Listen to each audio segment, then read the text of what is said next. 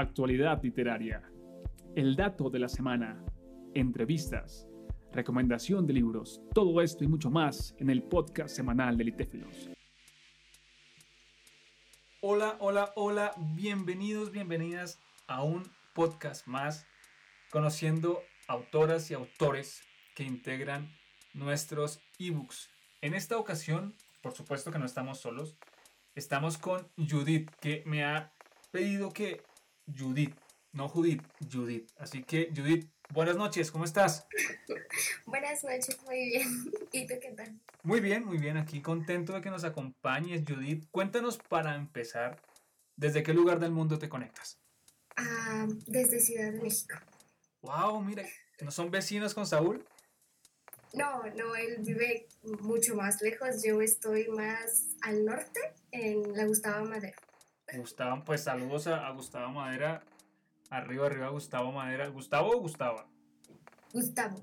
Gustavo Madera, perfecto. Judith, cuéntanos un poco, Judith, ¿cómo empezó todo esto? ¿Cómo empezó el acercamiento a los libros? ¿Por qué tu abuela, tu papá, un tío, una amiga? ¿Cómo fue, por favor? Cuéntanos.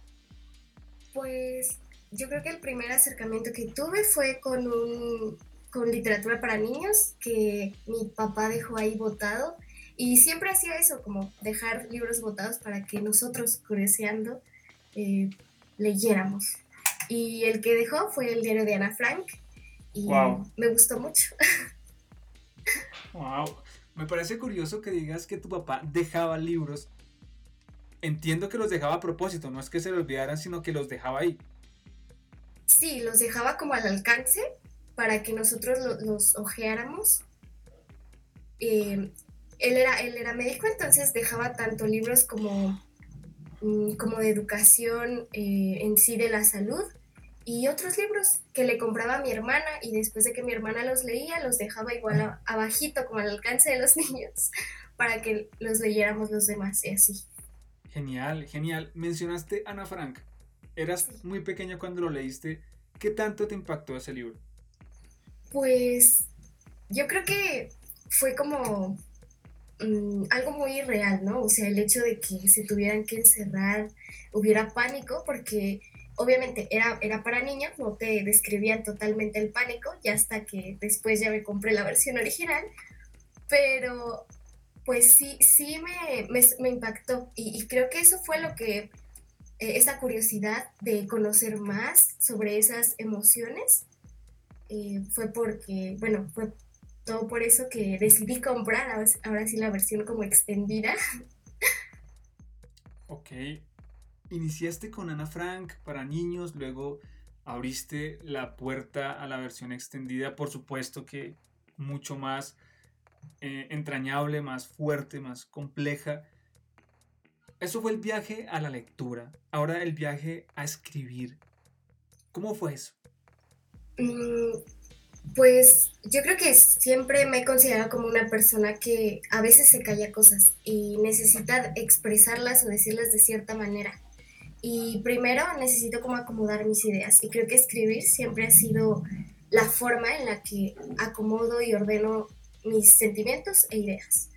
Eh, posteriormente ya decidí eh, como enfocarme a, la literatura y elegí pues eh, mi carrera relacionada a eso porque quería conocer más, no solamente mi perspectiva eh, hacia lo creativo, sino de otros más.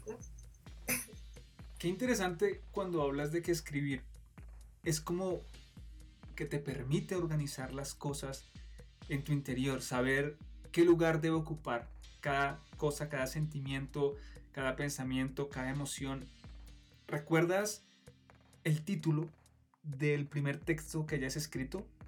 No, quizá no el primero primero, pero que recuerdes. ¿Sí?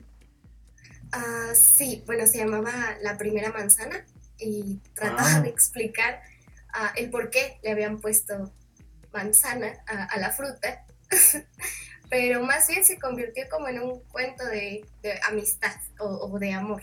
Entonces, bueno, ah, lo escribí, uf, yo creo que hace bastante tiempo, pero me gustó, creo que creo que me gustó porque nunca había experimentado el, el hecho de escribir de, de, amor y ni siquiera sabía cómo acercarme. Entonces, eh, me gustó porque posteriormente ya lo pasé como una convocatoria y pues ganó.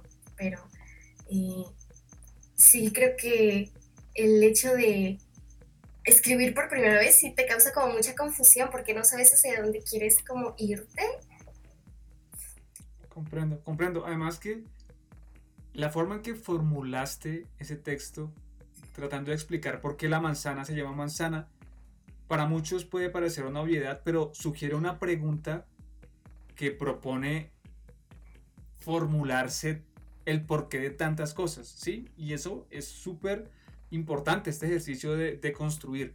Y dentro de la escritura veo que a ti se te da mucho el ordenar, querer entender, me parece genial. Puntualmente, háblanos del poema, el poema que hace parte de uno de nuestros ebooks. ¿Qué quisiste transmitir? ¿Por qué lo escribiste? Pues yo creo que dentro de las muertes de lo que menos se habla es muchas veces del suicidio. Y yo quería expresar como, bueno, eh, principalmente lo hice porque en esos momentos yo vi a una amiga muy, muy mal, como en ese límite en el que uno puede tomar una decisión muy fuerte. Entonces yo dije, ¿qué pasaría si, si alguien que la, que la amara profundamente la perdiera, ¿no? Y, la verdad, o sea, yo no la, la, la amo con ese, ese, amor de pareja, sino con ese amor de amigo, pero me imaginé el, el, simple hecho de perder a alguien que amas y creo que definitivamente dolería mucho. Y el tema del suicidio creo que me, me sedujo, por así decirlo, porque no se habla mucho y creo que hay que hablarlo desde la parte que, que pierde a esa persona que, que se va, ¿no? Que decide irse más bien. ¿Cuánto tabú hay en este tema del suicidio? ¿Cuánta, cuánta gente que juzga? ¿Cuántos señalamientos? Y que tú decides abordarlo. Me parece, en principio, primero un ejercicio eh, como disidente, como abordarlo desde ese lugar que lo quieres abordar, y necesario también, sobre todo ahora que se está hablando tanto gracias a Dios, de salud mental, que es tan importante. Entonces, aprecio que esté dentro de nuestro ebook. Para ir cerrando, dos preguntas. La primera, ¿cómo te has sentido durante el proceso de ser parte del ebook? Y si invitarías a los demás a que sean parte. Pues la verdad es que muy, muy escuchada. O sea, todos los, los correos que, que, responden, desde que te envían el correo de que saliste seleccionado hasta todo el proceso, te acompañan. Entonces, definitivamente, si quieren expresar sus sentimientos o, pues como yo, ¿no? Acomodar sus ideas de, de alguna forma, pues sí, participen en, la, en las convocatorias totalmente, porque los van a acompañar, los van a asesorar y también se siente muy bonito el hecho de poder compartir tus tus pensamientos y emociones con, pues, con las demás personas. Wow, qué lindo, qué lindo, Judith. No Judith, sino Judith. Lo que nos has compartido. Gracias por haber estado en esta sesión de podcast. Y bueno, nos veremos luego o nos escucharemos. Sí, muchas gracias. Con mucho gusto, que estés muy bien. Igual.